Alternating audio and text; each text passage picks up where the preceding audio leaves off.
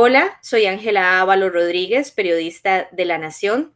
Espero que ustedes se encuentren muy bien, cuidándose mucho junto a sus familias en estos momentos que, como ya todos sabemos, son sumamente críticos con la pandemia de la COVID-19. Hoy nos acompaña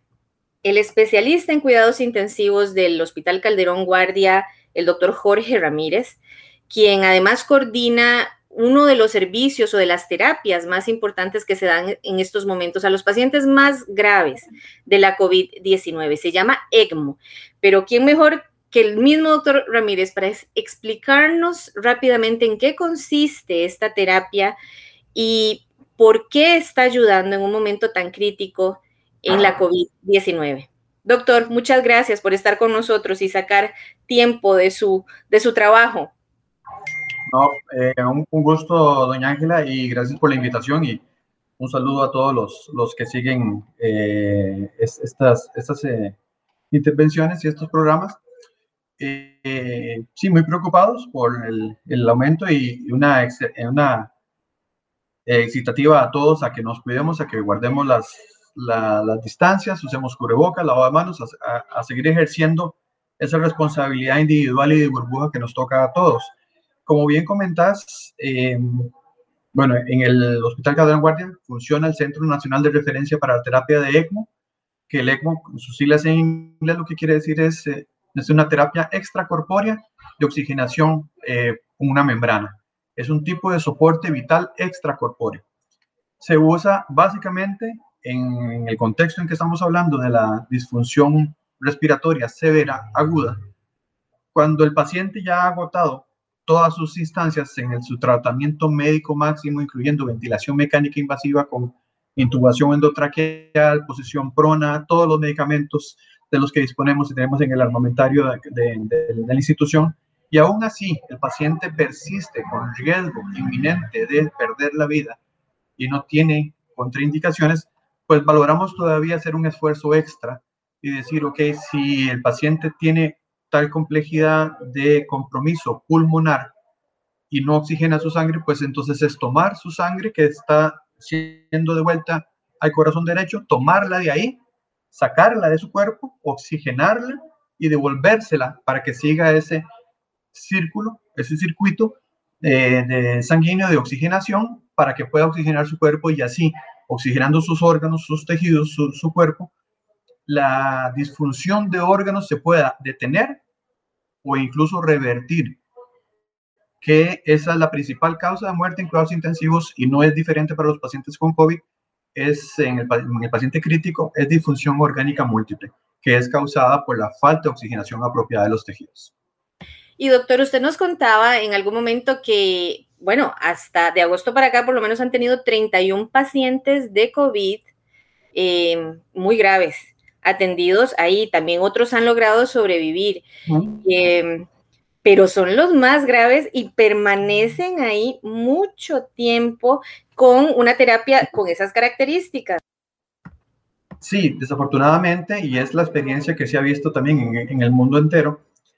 los, las terapias con ECMO, que no es una terapia curativa, es una terapia de soporte de órganos, mientras el paciente eh, se cura de sus de sus complejidades, de sus enfermedades, de su inflamación, de su fibrosis pulmonar, de su reinfección pulmonar por otras bacterias. Eh, entonces es una terapia de puente, un puente que nos permite cruzar hacia una recuperación, pero no es curativo, es de soporte respiratorio o cardiorrespiratorio, dependiendo del caso. Y sí, hemos visto que cuando, usualmente en terapias, por ejemplo, con distrés, con edema pulmonar lesional,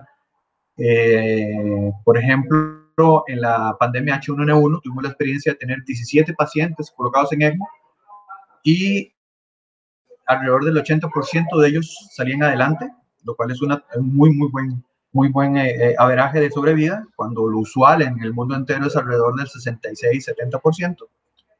Y eh, las terapias duraban alrededor de 10 a 14 días. Hoy por hoy nos estamos enfrentando a una sobrevida en el mundo entero, de los pacientes más delicados que llegan a colocarse en terapia de ECMO, de acaso el 50%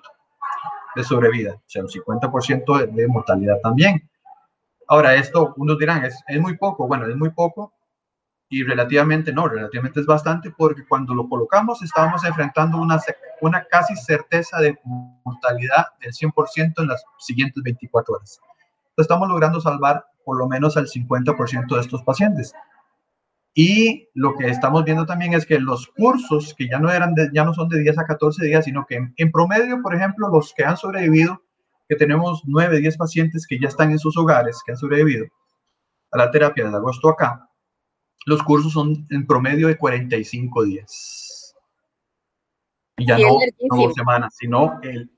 el triple. Entonces eso hace que muy demandante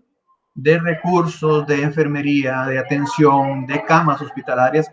que no tienen ese giro cama de, con pacientes, eh, no se pueden atender tantos pacientes como uno quisiera. Y en eso estriba también el riesgo de valorar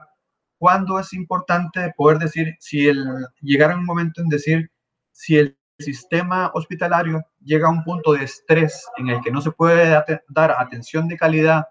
y de extrema complejidad a todos, pues será el momento incluso de replantear si esta es una herramienta para continuar con ella o hacer un, un impasse